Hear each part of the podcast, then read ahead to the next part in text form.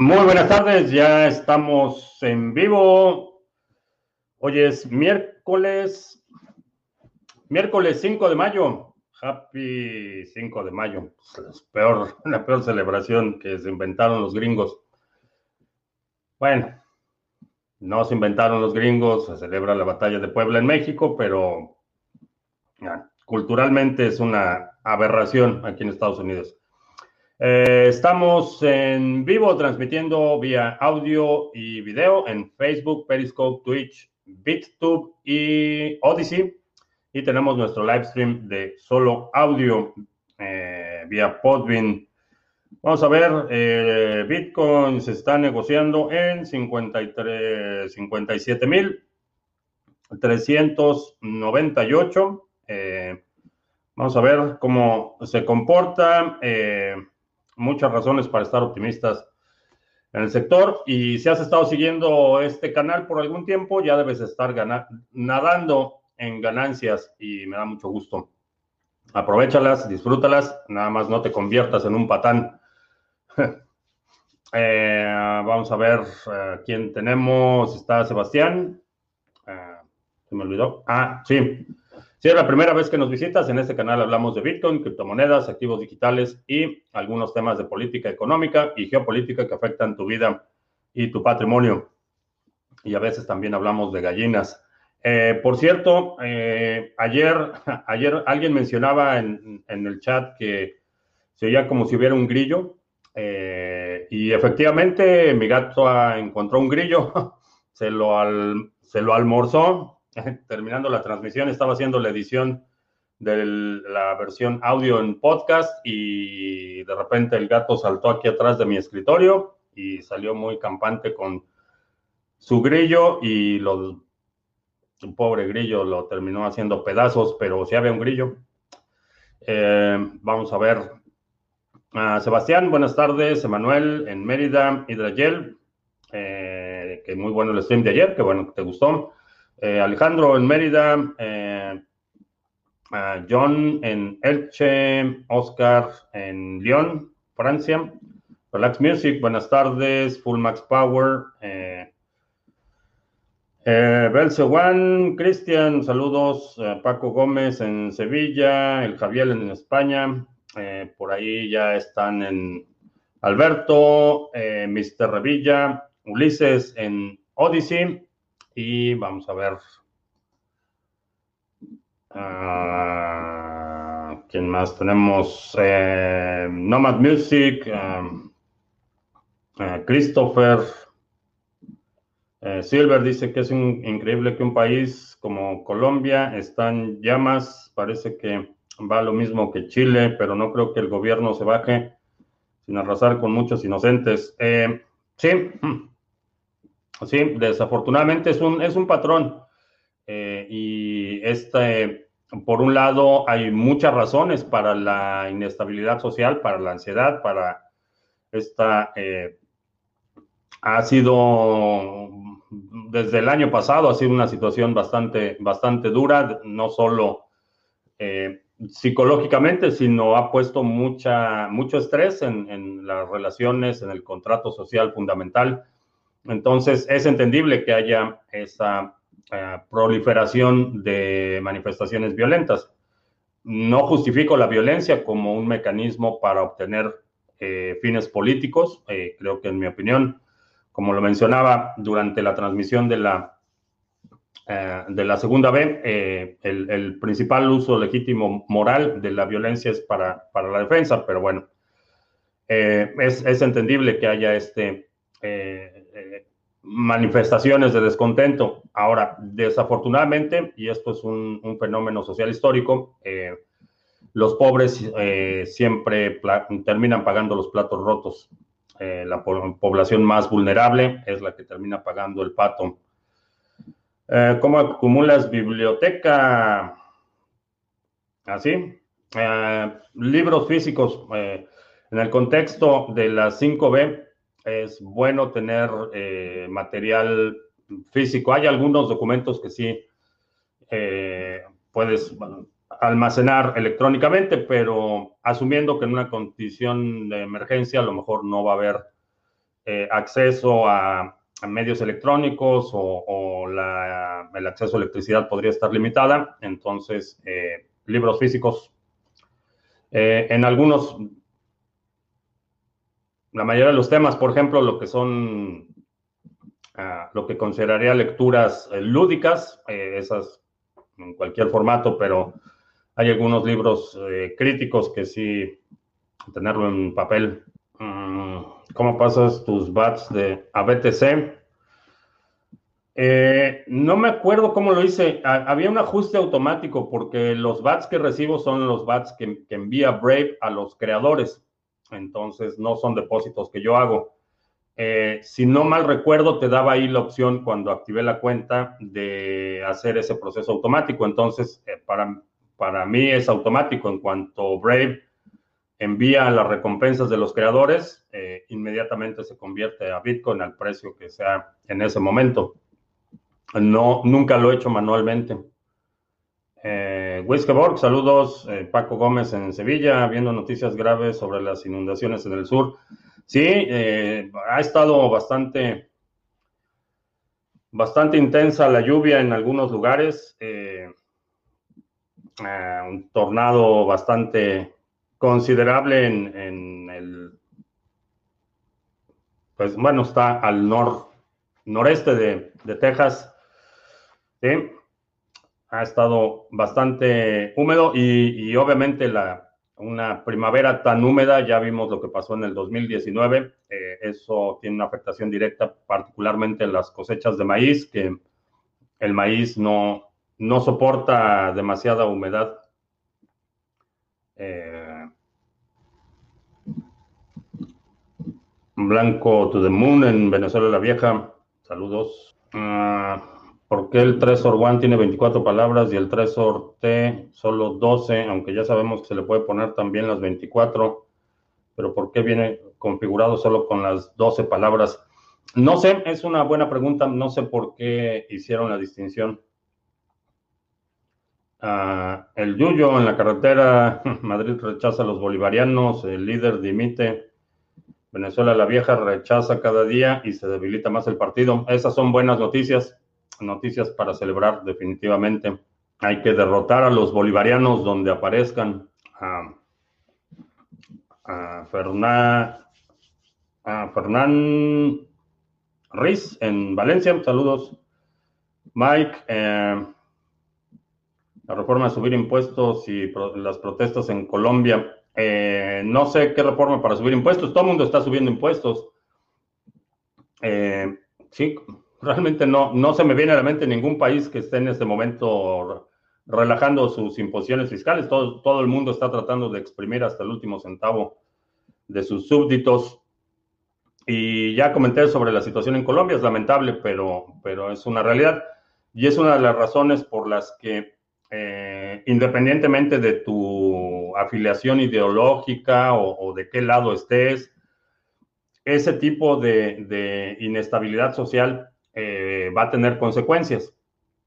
Y esas consecuencias son las que eh, eh, vas a poder mitigar considerablemente si tienes control de tu soberanía financiera con Bitcoin, si tienes la segunda B, las balas para defender tu vida y la de tu familia, defender tu propiedad, defender tus recursos, y, hablo no, no literalmente balas, puede ser cualquier medio de defensa, puede ser la, una jauría de perros, qué sé yo.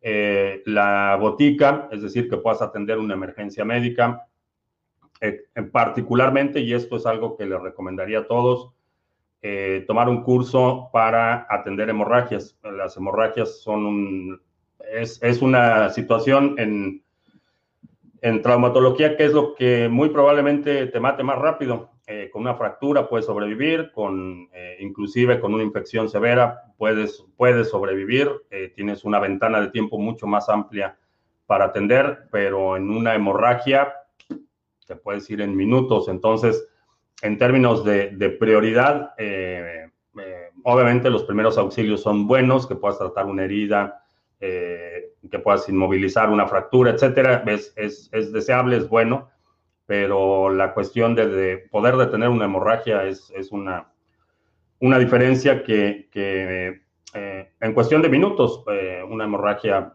te puede matar. Entonces, eh, recomendaría que si tienes acceso a generalmente la Cruz Roja y algunas otras instituciones así, la, quien esté encargado de protección civil o respuesta a emergencias generalmente tienen cursos que puedes tomar. lo recomiendo ampliamente porque esa es una de las situaciones que va eh, que es más crítica en términos de, respuesta de tiempo.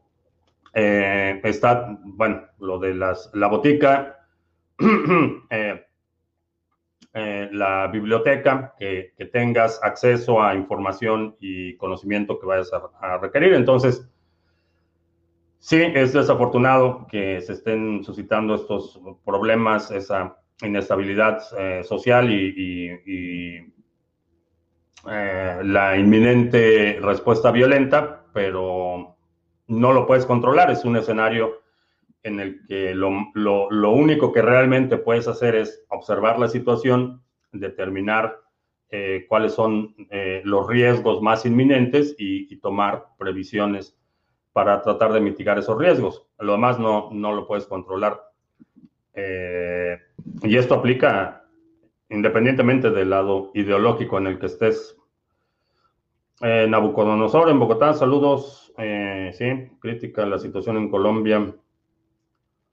Lo que es caro es pasar los tokens RC20, pero si los vendo en el exchange donde los tengo, el problema de Ethereum no me afecta. No, si lo tienes en un exchange, eh, no, no vas a tener ese, ese problema Sí y solo si no lo retiras. Eh, si lo tienes en un exchange y cambias un RC20 por otro y lo retiras, cualquier cosa que pase por la, cadena de Ethereum va a estar impactado por, por los costos.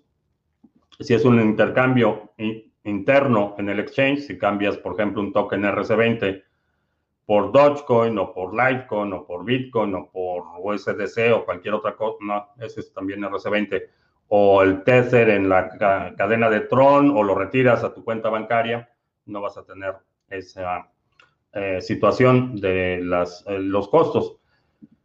Ahora, no es necesariamente una buena idea tenerlo todo estacionado en un exchange y menos ante la inminencia de una bifurcación, porque no sabes cómo, no, vas no sabes cuál va a ser la política que tome el exchange eh, en el en el caso de eh, que haya una bifurcación y que las dos cadenas sobrevivan, no tienes garantía de que el exchange te va a dar acceso a las llaves privadas que necesitas para eh, acceder los fondos en, las dos cadenas.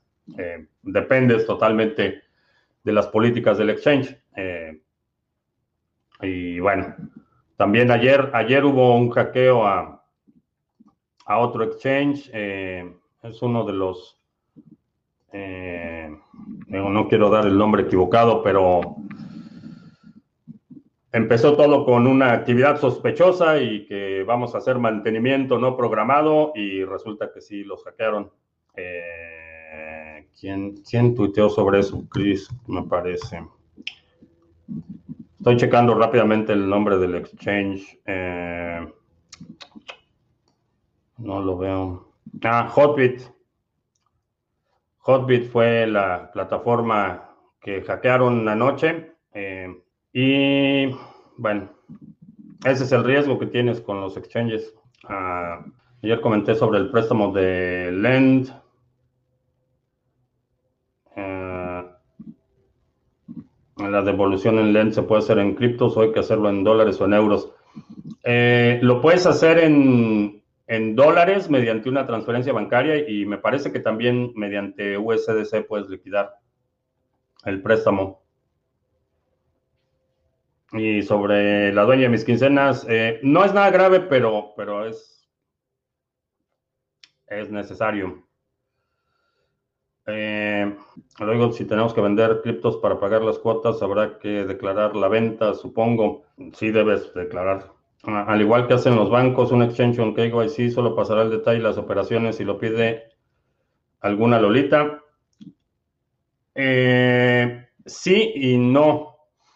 Eh, y bueno, quizás la respuesta más, más precisa es, hay distintos escenarios. Hay un escenario en el que hay una cosa que se llama FACTA, es un tratado internacional de fiscalización. Entonces, por ejemplo, es un, y participan eh, decenas de miles de instituciones financieras en todo el mundo, y lo que hacen es, una vez al año, tienen un intercambio de información. Entonces, eh, todos los países firmantes recopilan la información y la comparten.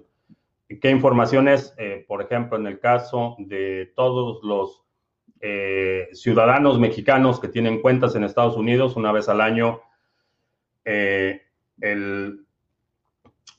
la autoridad fiscal estadounidense recopila toda esa información de los bancos y la comparte con México y México hace lo mismo, recopila toda la información de ciudadanos y, residentes en Estados Unidos que tienen cuentas en México y comparten esa información. Entonces, dependiendo de dónde esté el exchange y si ese país es participante o no del FACTA, puede ser que estés en, una, en un paquete de información que se entrega al gobierno eh, en el, del que eres ciudadano. Ese es un escenario. El otro escenario es que hay una solicitud directa por tu cuenta, si estás bajo investigación personalmente, o eh, rangos, como lo hemos visto con Poloniex, por ejemplo, que las autoridades fiscales pidieron todas las cuentas que tuvieron eh, movimientos mayores a 20 mil dólares durante el 2017 y 2018, por ejemplo. Ese es ese escenario. El otro escenario es que eh, la información se filtre y Hacienda la compre, que es otra cosa que está sucediendo mucho que ahora las autoridades, en lugar de molestarse con requerir órdenes judiciales, lo que hacen es ir al mercado y comprar tu información en algún lugar oscuro. Eh, mm, quiero recordar que en una ocasión dijiste que no era necesario descargar todas las actualizaciones que nos vaya enviando Trezor. Eh, no, lo que dije es que hay que hacerlo con, con precaución. Eh, no la instales al momento que te la envían eh, o que te notifica que hay una actualización, pero sí programa una actualización porque te tienes que asegurar que tengas las frases de recuperación. Generalmente los, el, uno de los puntos de falla en cualquier dispositivo electrónico es cuando haces eh, actualizaciones de firmware. El software no, no es tan relevante, pero el firmware sí. Entonces, cuando hay actualizaciones de firmware, eh, es cuando necesitas asegurarte que tengas las semillas para que si algo le pasa al dispositivo, lo puedes restaurar. Yo por, eh, por precaución tengo mi reserva de, acá, mi reserva de carteras. Entonces siempre tengo una de respaldo por si estoy haciendo una actualización de firmware y se daña el dispositivo, lo puedo pasar, rotar, ese dispositivo se queda ya como prop para el canal y tengo un dispositivo funcional en todo momento, pero las actualizaciones es en general buena práctica de sanidad informática tener los, los dispositivos con las versiones actualizadas. Y eso incluye las carteras. Eh, Canade 307 en Cancún, saludos. Eh, Christopher, creo que ya es hora de pasar ETC a Ada se ha disparado enormemente. Eso me hace, me hace pensar que hay por ahí un grupo de mineros que van a migrar su poder de minado a Ethereum Classic. Eh, Antonopoulos en uno de sus videos explicaba que con solo 12 palabras ya habría suficiente entropía. 24 palabras es entropía innecesaria. Mm, puede, puede ser. Eh, sin embargo, no está de más, vaya, no, no incurres en un costo excesivo por utilizar 24 palabras. Eh, digamos que es como si compras una, una, caja fuerte para guardar tus galletas. Sí, a lo mejor es un poco excesivo, pero no, no incurres en un costo adicional por utilizar las 24 palabras. Ah, ¿Qué tan cierto es que con abrir un email se te puede ingresar un virus al PC? es decir, solamente abriéndolo. Eh, ¿Es posible? Es posible. Eh, sobre todo si tienes, ya están ahí los estafadores diciendo que vamos a regalar. No regalamos nada, son Los mensajes que estás viendo en Facebook que dice que vamos a regalar Ethereum son una estafa. Están utilizando sin autorización el nombre del canal, están suplantando la marca. No te vamos a mandar nada, no le envíes tu Ether a nadie. Eh, sobre los virus, sí, eh, puedes tener algún eh, código ejecutable y con solo abrirlo se puede infectar la computadora. también algunos teléfonos son susceptibles a este tipo de ataques. son un poco más sofisticados, pero como posible, sí es posible. Ah, si tengo BNB los paso ya a Bitcoin o espero que suba más, no lo sé. Yo estoy esperando a que llegue a 800 para comprar mi, mi rifle comunista con el dinero comunista, pero fuera de eso no tengo realmente, eh, no tengo un target para empezar a pasar. Confía en tu intuición. Eh, si ya te está poniendo algo nervioso, confía en tu intuición. Si has seguido el canal por algún tiempo y si no mal recuerdo, me parece que sí, Tom. Me parece que ya te he visto por aquí algún tiempo. Eh, confía en tu intuición. Si ya te está poniendo nervioso el precio de BNB eh, y crees que es el momento, adelante.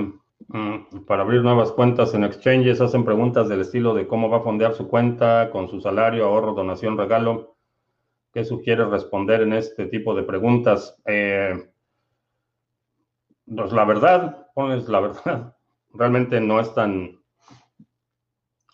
Ese tipo de mecanismos son en, en respuesta a las políticas antilavado de dinero.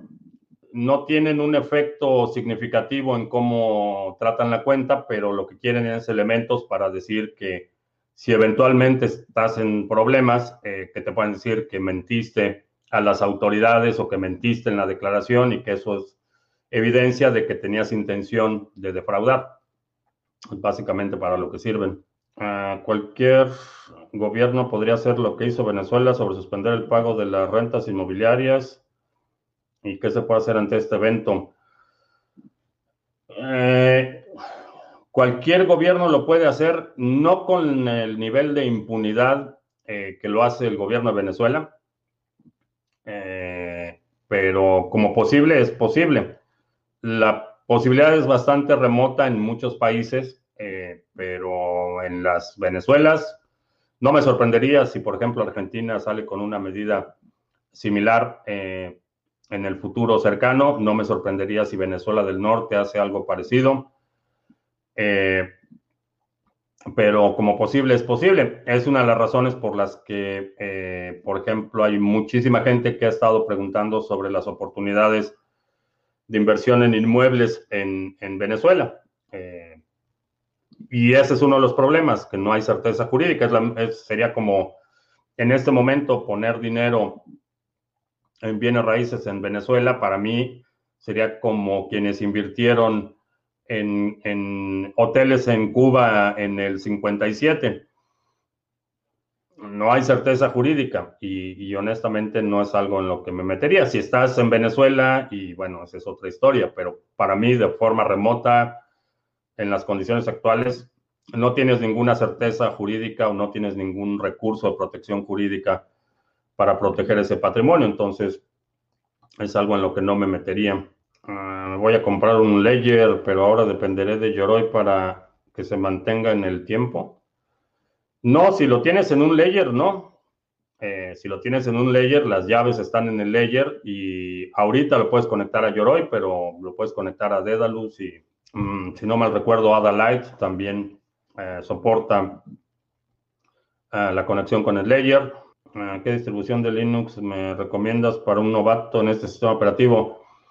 Ubuntu es quizá de los más amigables. Ah, ¿Puede mi primo Juan hacer una charla privada hablando sobre sus conocimientos en Odyssey. Eh, no lo creo. No sabe nada mi primo Juan. Es muy creativo, pero no sabe nada de nada. Ayer hablamos, ayer hablamos sobre una forma que se podía hacer cash out por medio de pedirle el favor a un amigo y como me dijiste, a mí tampoco me agrada la idea de estar pidiendo favores. me puse a investigar sobre otras maneras en las cuales se puede hacer el cash out y vi una con la que se puede hacer un gift card de Walmart. Uh, vamos a pasar los fondos a cash out y sacar el efectivo. Pero para esa forma se necesita también. Lo que puedes hacer es en, en Bitrefill comprar una tarjeta de Walmart y vendérsela a alguien por efectivo. Uh, esa es otra alternativa. Eh, no, no sé de qué cantidades estamos hablando, pero, pero con lo que tienes en cripto lo puedes, puedes comprar, por ejemplo, no sé, vamos a suponer 10 tarjetas de 100 dólares eh, de Walmart y se las vendes a tus vecinos y conocidos. Eh, todos esos que están diciendo que enviaron Ethereum. Pura estafa. ¿A Panamá quién la protege? ¿O tiene un buen sistema de Fuerzas Armadas? A Panamá la protege Estados Unidos. Eh, esa es la respuesta más simple. Eh, tiene la protección implícita de Estados Unidos ah, y tienen acceso bastante rápido. Eh, las instalaciones militares en Puerto Rico tienen acceso inmediato. Hay un par de bases militares, no me acuerdo si Colombia debe tener bases militares, entonces hay, hay distintos países desde donde pueden movilizar uh, tropas bastante rápido.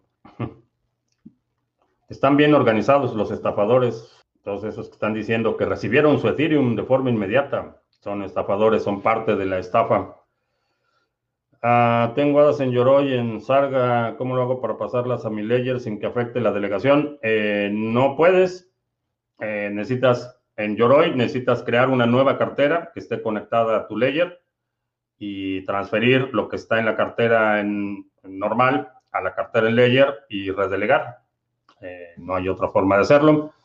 Si ya estás listo para hacerlo, te recomendaría que lo hicieras ahorita terminando la transmisión porque el Epoch termina a las 4 de la tarde hoy, 4.45 más o menos. Entonces todavía tienes eh, aproximadamente dos horas para hacer la transferencia y que el periodo de maduración se active a partir de hoy y ganas un poco de tiempo. Si te esperas al inicio del Epoch, tiene que correr todo el, el Epoch y hasta el siguiente inicio de Epoch se activa tu delegación. Otra vez hackearon Hotbit, sí, Hace unos meses dije que Colombia era una buena opción para emigrar. Eh, creo que sí, digo, a pesar de la inestabilidad, creo que eh, Colombia tiene, eh, sigue siendo una buena alternativa en términos generales. he estado investigando y parece que, por ejemplo, no sé si es cierto, esto necesito, necesito confirmarlo eh, pero parece que Panamá tiene una ah, constitución muy parecida a la de Estados Unidos y eso me llamó la atención. Pero si el lugar al que vas a migrar es mejor o peor del que estás, eso no te, lo sé decir. Están desatados los estafadores. Uh, que nunca había visto el chat con todos los estafadores. Sí, están desatados. Y por ahí no sé si, no me acuerdo a quién, quién estaba de moderador en el chat, pero actívense porque están con todo. Lo que no me quedó claro es que cuando pides prestado con Bitcoin de colateral tendrías que hacer el gasto de emergencia en stablecoin para no pasar a fiat. No, eh, no importa si lo pasas a fiat. Eh, de hecho, Lend te da la opción de recibir el el préstamo en tu cuenta de banco, en una transferencia bancaria y recibes en dólares en tu cuenta de banco. La, cuestión, el evento fiscal sucede cuando tú estás vendiendo. En este caso, eh, lo que se acreditó en mi cuenta de banco es un préstamo, de la misma forma que si le hubiera pedido dinero prestado al banco, el banco lo acredita en mi cuenta. Eso no es un ingreso, eso es un crédito. Y cuando hago mi declaración de impuestos, voy a poner que estos, eh, este depósito que recibí o, este monto fue un crédito, no fue ingreso y cuando hago mi cálculo de impuestos, eso no lo cuento como ingreso, lo cuento como un crédito. Entonces, sí, lo puedes recibir en USDC y utilizarlo en USDC o lo puedes recibir en dólares y utilizarlo en dólares. En Colombia, con el actual gobierno, si la gente inconforme no protestaba, los muertos pagaban el impuesto al valor agregado. Ah, no entendí. Estoy batallando aquí con los estafadores. Ah, yo invierto en la Bolsa de Valores de Colombia. El gobierno ha llevado a que sea el mercado más rezagado de toda Latinoamérica y aún no se recuperan los precios de las acciones y ahora bajarán mucho más. Los precios están llegando a niveles de marzo del 2020 Dice Boris, tengo cita telefónica para declarar la renta. Puede que me pregunten cuáles son esos montos que vienen de Binance. ¿Cómo demuestro que vendí en pérdida si la conversación telefónica será por el COVID? Eh, no sé, no estoy familiarizado con ese tipo de declaraciones telefónicas. Eh, no sé, eh, generalmente la declaración es una declaración voluntaria. Bueno, voluntaria. Si no declaras te meten a la cárcel, pero es voluntaria, es decir, tú declaras qué es lo que tienes y tus ganancias y pérdidas, etcétera. Si por alguna razón las autoridades tienen sospechas de que mentiste en tu declaración o que la declaración es, es incorrecta, te van a auditar y ahí es cuando tienes que presentar la evidencia necesaria. Estoy hablando en términos generales, así es como funcionan la mayoría de las agencias recaudadoras. Puede que la de tu país sea distinta, pero en general así funcionan. Tú haces una declaración, eh, llenas un formulario o respondes una serie de preguntas. En función de esas preguntas van a calcular cuánto es lo que tienes que pagar y eso es lo que pagas. Eh, si no hay sospechas de que tu declaración es irregular, generalmente no pasa nada. Eh, no tienes que justificar o demostrar nada hasta que hay una auditoría. Eh, en el momento de la auditoría, entonces sí, se va a sentar un auditor y vas a ir con tu cerro de papeles y te va a preguntar a ver este depósito de qué es.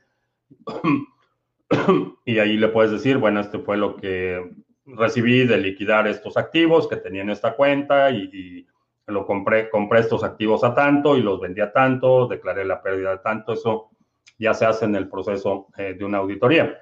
En el proceso de la declaración en sí, realmente lo que haces es eh, manifestar ganancias y pérdidas. En este año eh, obtuve X monto en ingreso por mi salario y obtuve X monto por ingreso de mi negocio de medio tiempo y obtuve este monto por mis inversiones. Eh, gané tanto, perdí tanto y el saldo es este y esto es lo que pago. Básicamente, cómo funciona.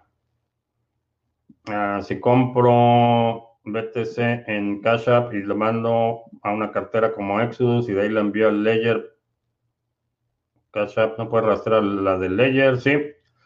Todas las transacciones están vinculadas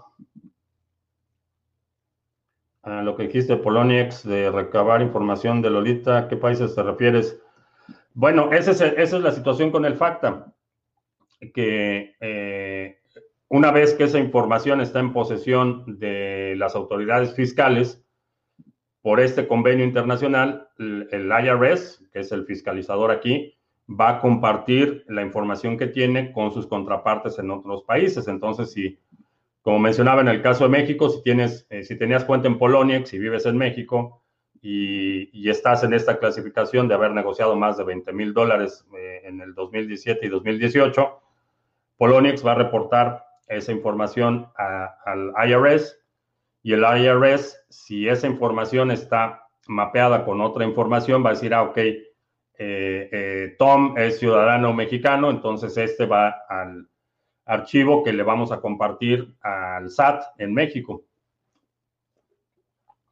Entonces, eh, dependiendo en qué país estés y, puedes consultar si tu país es firmante del FACTA, eh, puede o no que estés en esa categoría.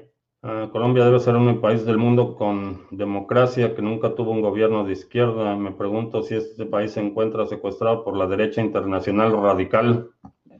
Eh, no, no.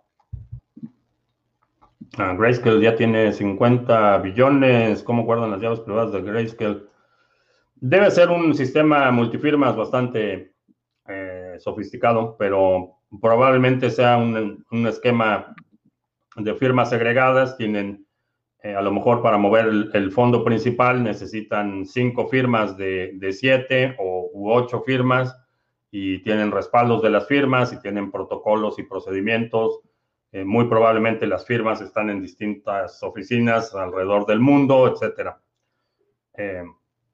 un sistema bastante sofisticado. Mm, ¿Qué pasó con los hoteles en Cuba en el año 57? Eh, les pasó la revolución cubana, la, la, revolución de Castro. Eso fue lo que les pasó. ¿A qué te refieres con Venezuela del Norte?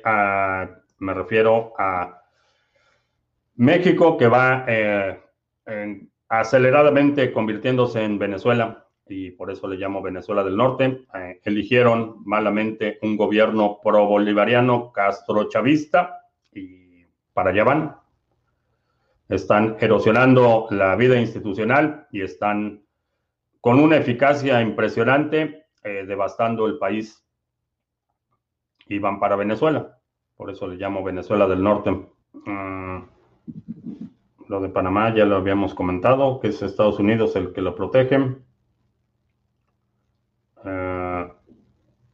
si se daña mi Trezor y no usaré el BTC, puedo dejarlo así, seguir enviando BTC a las direcciones que tengo y restaurar con las palabras hasta el momento que quiero utilizarlo. Lo podrías hacer, pero lo ideal es que cada vez que recibas utilices una nueva dirección. uh, Yucatexa Mexa dice que el Chelsea le ganó al 2-1 al Madrid. ¿Quién o qué le da valor a la criptomoneda? Eh, la demanda es la gente que quiere comprar, es la que determina el precio. Cuánto estás dispuesto a pagar por algo es lo que determina el precio. A diferencia de otros sectores, las criptomonedas no son mercados eh, controlados o regulados. Entonces nadie fija el precio. El precio es lo que eh, el reflejo de la última transacción. Entonces, si ves que Bitcoin está en 57 mil Vamos a ver, 57.238. Nadie dijo Bitcoin cuesta 57.238. Eso es lo que la gente está pagando por Bitcoin en este momento. Si la gente está dispuesta a pagar más, el precio va a subir. Si la gente no está dispuesta a pagar tanto, el precio va a bajar. Eso es lo que determina el precio. Eh, por eso está íntimamente ligado a estos eh, ciclos de euforia y pánico. Cuando la gente entra en pánico, empieza a vender y el precio se desploma porque nadie quiere comprar. Entonces los que están vendiendo cada vez van bajando más el precio y es un proceso de negociación.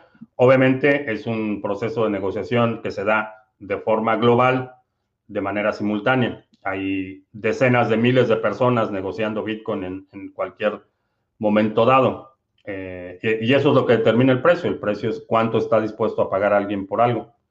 Eh, mm, que deje 10 hadas en la wallet, que deja porque seguirá recibiendo delegaciones por 20 días más mientras madura la nueva wallet.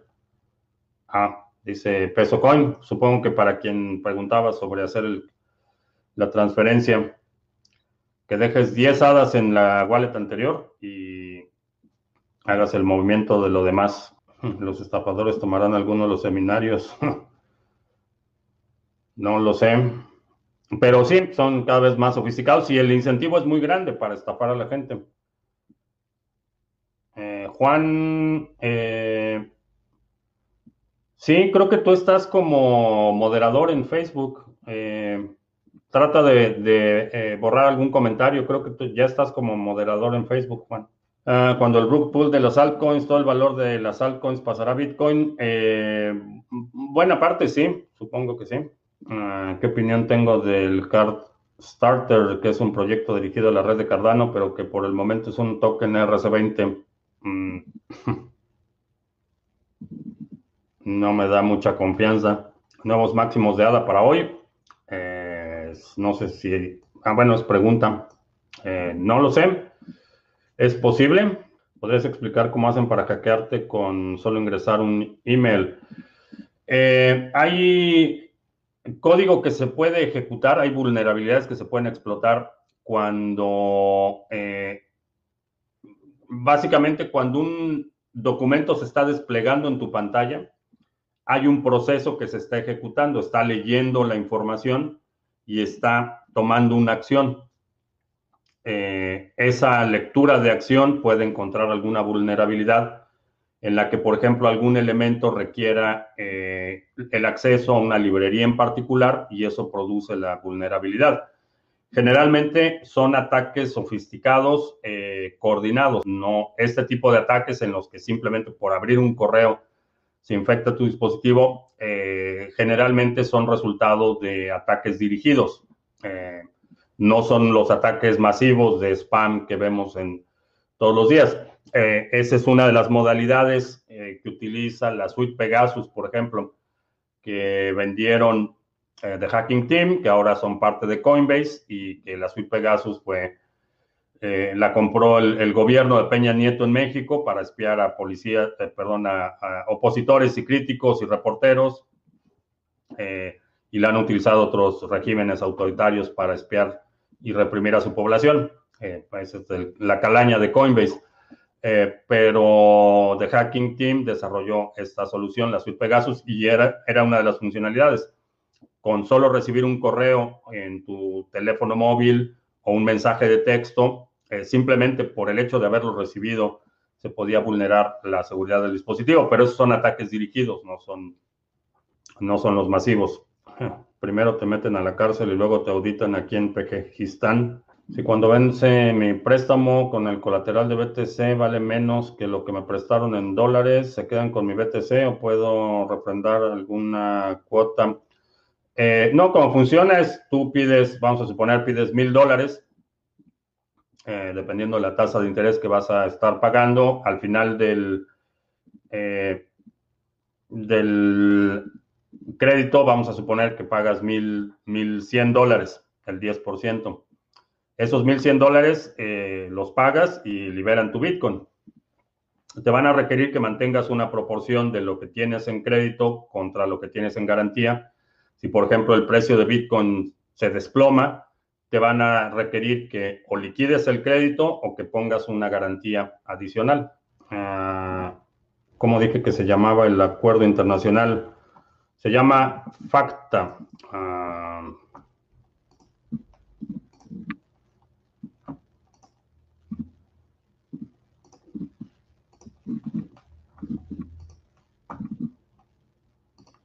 Aquí está.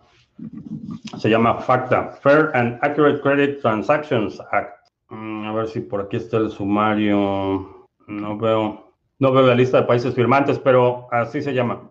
FACTA, Fair and Accurate Credit Transactions Act. Ah, no, es este otro. Es este. Es Foreign Account Tax Compliance Act. Este es el FACTA al que me refiero. Sí, este es el que tiene implicaciones internacionales Ah, y aquí está la lista de todos los países que están participando. Así es que voy a poner el link en el chat para quien le interese investigar más sobre este tema, pero sí es problemático. Eh, vamos a ver de los países más populares. Están eh, Brasil, Canadá, Chile, Colombia, Costa Rica, la República Checa, la República Dominicana, eh, Grecia, Granada, Honduras, eh, Italia, Jamaica, eh, México, Panamá, Portugal, España, el Vaticano, Ahí están todos los países participantes del FACTA. Y esto es algo que, por alguna razón que todavía no me explico, muy poca gente ha escuchado hablar de lo pernicioso de este convenio internacional, pero es un convenio internacional de intercambio de información fiscal. Eh, con el corazón en la mano,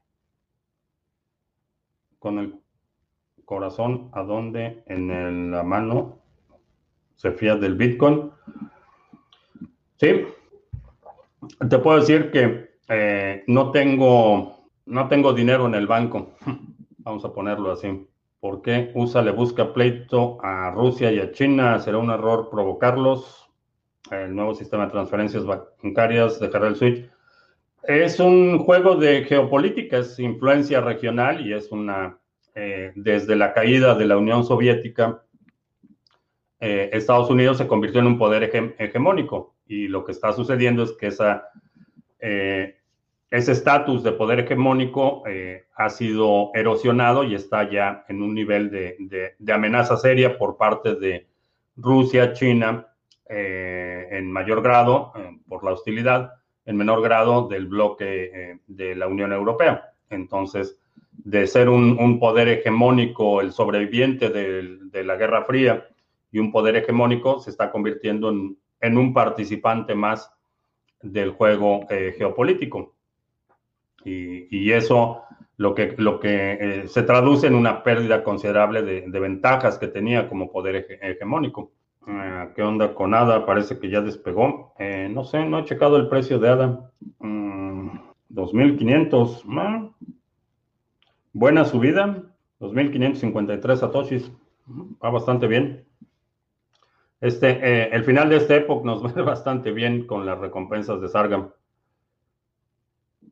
Ah, si un estafador toma tu seminario de criptoseguridad, ¿podría hacer ingeniería inversa y utilizarlo para ser más efectivo estafando? Sí. Ah, a ver, vamos a ver. Vamos a hacer un... A ver, estamos en vivo. Juan, ah, ¿cómo se hacía ese asunto de hacer a Juan moderador? Eh, No, ese es el botón de reporte. Bueno, no sé, necesito investigar cómo hacer Juan moderador. Me parece que yo lo había hecho, pero si no, ahorita terminando la transmisión, bueno, no terminando la transmisión porque tengo que salir, pero lo hago en, en algún momento en la noche.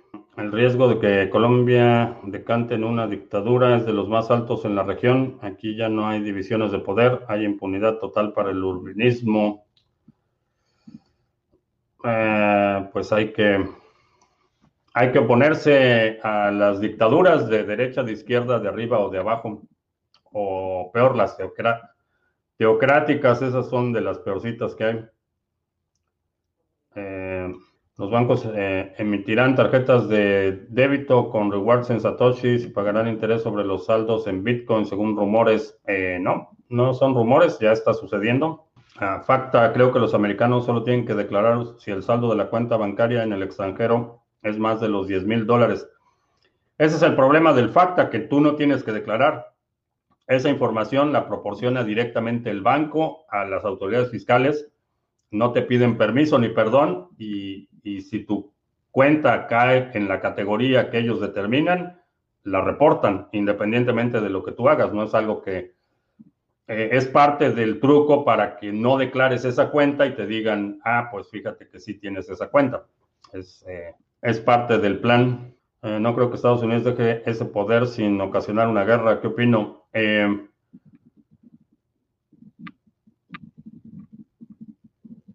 Mm, no, recuerdo un periodo en el que fuera de la administración de Carter en la que Estados Unidos no haya estado involucrado en una guerra. Eh, y la mayoría de las guerras han sido guerras proxy. Es decir, es una confrontación, por ejemplo, Siria es uno de los casos más, más claros, más recientes, es una confrontación de poderes eh, globales que se están peleando en territorio ajeno.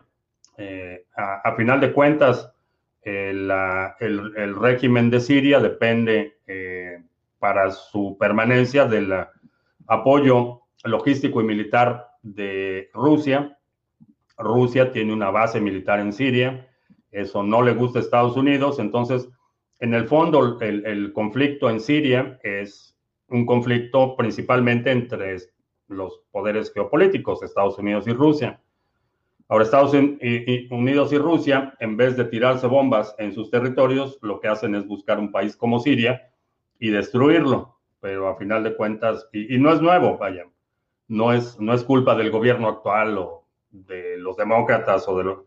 Ha sido una tendencia desde los 80, la guerra en Afganistán, por ejemplo, eh, que fue la, quizá la última guerra. la, mucha gente se refiere a la guerra de, Afganistán como la tumba del imperio soviético.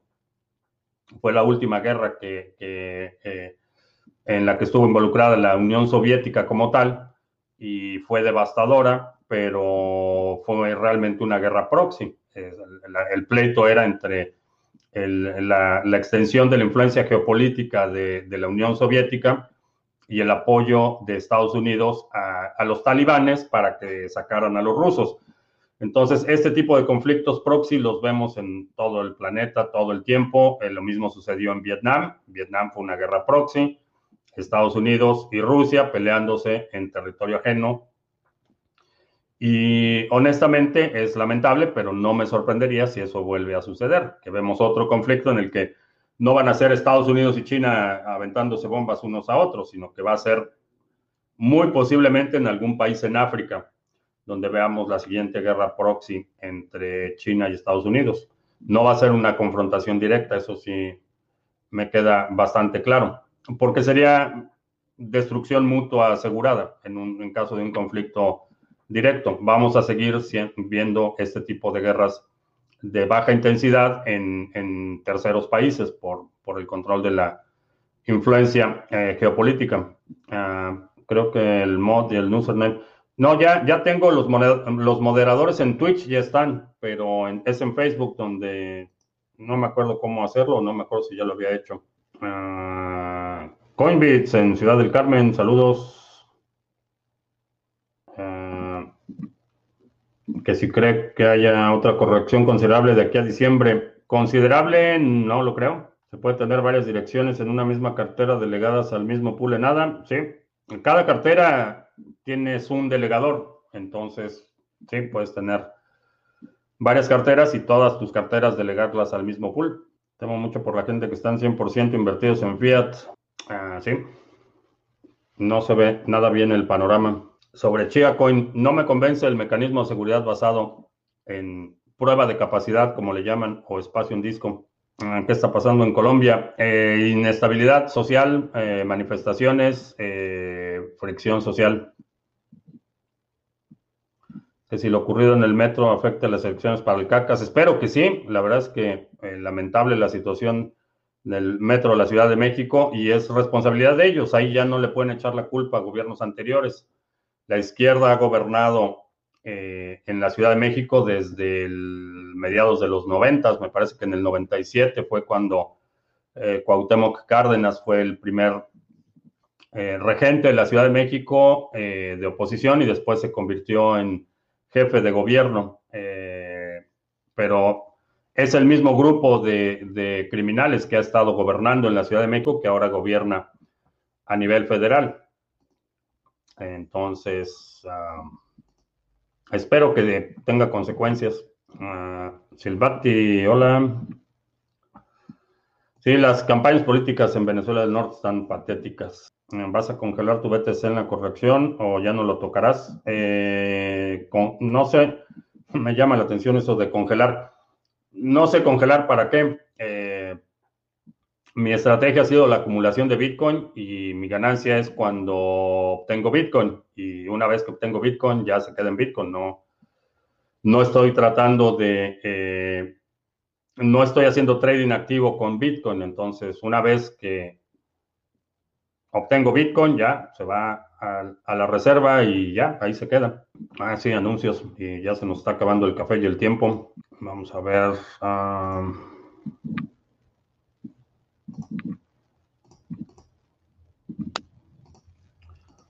Si tienes ADA y lo quieres poner a trabajar, ahí está el pool Sarga. Eh, estamos eh, un poco detrás con este Epoch, pero el pool va bastante bien. Tenemos 29.5 millones de ADA delegados. Las recompensas suben y bajan, pero vamos en un ritmo bastante bastante bueno, 5.1% eh, de retorno anualizado, bastante bien, dentro del rango.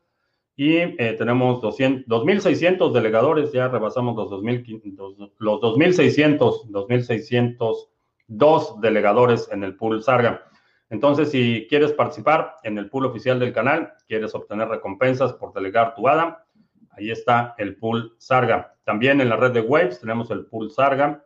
Eh, si quieres eh, delegar tu Waves, si tienes Waves y quieres delegarlo, quieres ponerlo a trabajar, ahí está el pool Sarga en Waves también. Creo que eh, en estas condiciones en las que eh, estamos viendo fluctuaciones considerables en el mercado, es importante que pongas a trabajar todo lo que puedas poner a trabajar. Si tienes eh, monedas que puedes poner en stake, que puedes poner a producir un, un rendimiento, creo que es una buena estrategia maximizar tus ganancias. Y hablando de maximizar ganancias, está el seminario de balanceo de portafolios de criptoactivos. En este seminario hablamos del espectro de riesgo. Hablamos de la, eh, este espectro de riesgo está dividido en tres dimensiones, la de exposición, liquidez, flujo efectivo. Te doy las guías para que puedas entender, eh, tener una perspectiva más clara de cómo reducir el riesgo de tu portafolio y eh, cómo maximizar tus ganancias, cómo optimizarlo para que puedas tener el balance adecuado de, riesgo y potencial de apreciación en tu portafolio. Así es que ahí está, es un seminario bajo demanda. Te registras y lo puedes empezar a ver de inmediato, el seminario de balanceo de portafolios de criptoactivos. Recomiendo que lo tomes lo antes posible para que aproveches al máximo el ciclo alcista que estamos atestiguando en este momento. Y ya, esos son las. Esos son los anuncios. ETC compite con Ethereum, ADA, Tesos y demás. Creo que sí. Eh, la principal amenaza o amenaza principalmente a Ethereum, porque es la cadena original. Ethereum Classic es el Ethereum, el bloque Genesis, y la cadena original es la de Ethereum Classic, no la de Ethereum. Ah, Estados Unidos se convertirá más como México o Brasil en los próximos cinco años.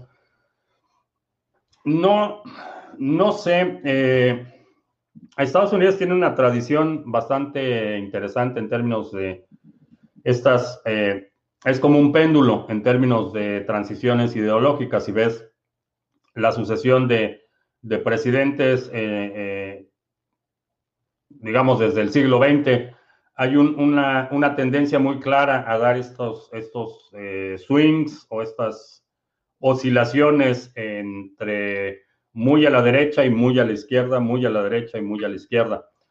Eh, tiene algunas particularidades desde el punto de vista de... Eh, no es un poder tan centralizado, a pesar de que el, gobierno federal en Estados Unidos es una monstruosidad.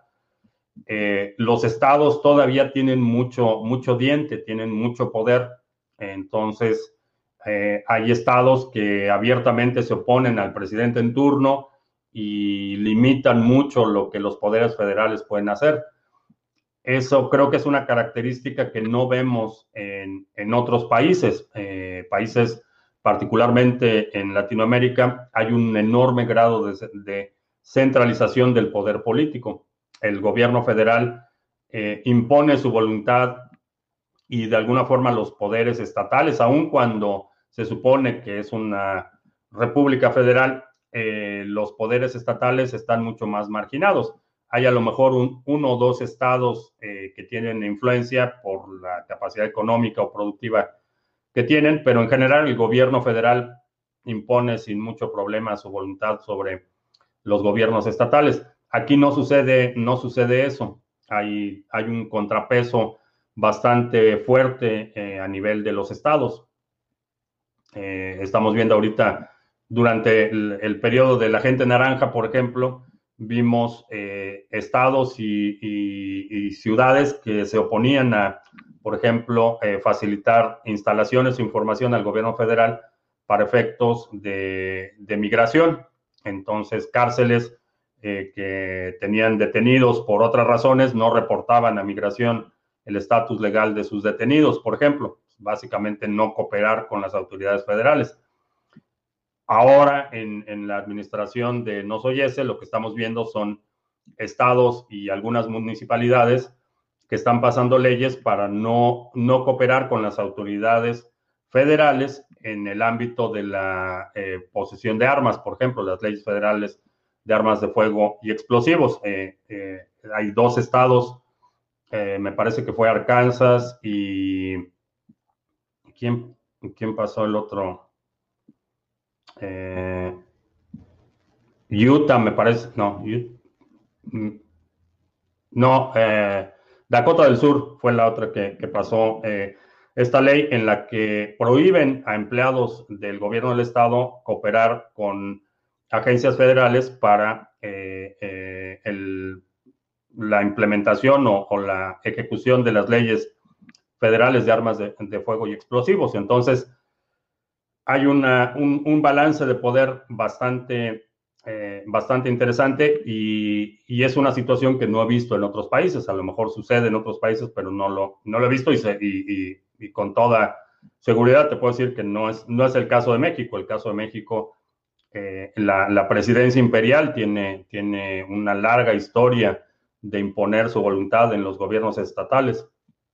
Eh, la respuesta es no lo creo.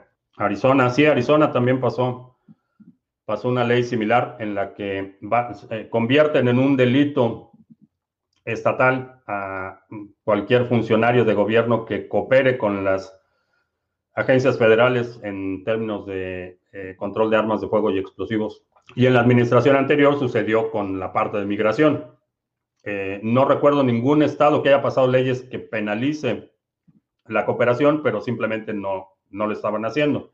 No había, no había ninguna prohibición y condados enteros, sobre todo condados con alta densidad de, poblaciones de migrantes, simplemente se había detenidos en sus cárceles mm, y no reportaban si, si había eh, personas indocumentadas y, en muchos casos no cooperaron para eh, acciones redadas o cosas así con eh, las agencias federales de migración. En, muchos casos los propios gobiernos avisaban, los gobiernos de la ciudad avisaban que hay un operativo de migración, entonces gente no salga si no tiene que salir y, es una franca oposición al, poder federal. Quizá la, equivalencia en México sería el narco, que son los que, los que mandan y son los que hacen que se replieguen las tropas federales y los que someten a las instituciones. Quizás sería la equivalencia. Y con eso terminamos. Eh, me tengo que ir. Te recuerdo que estamos en vivo lunes, miércoles y viernes, 2 de la tarde, martes y jueves, 7 de la noche. Si no te has suscrito al canal, suscríbete, dale like, share, todo eso. Ah, te recuerdo que los domingos publicamos nuestro resumen semanal. Si hay algún segmento de la transmisión de hoy que quieras sugerir para este resumen semanal, deja un comentario aquí abajo con la marca de tiempo para considerarlo. Y creo que ya. Por mi parte es todo. Gracias y hasta la próxima.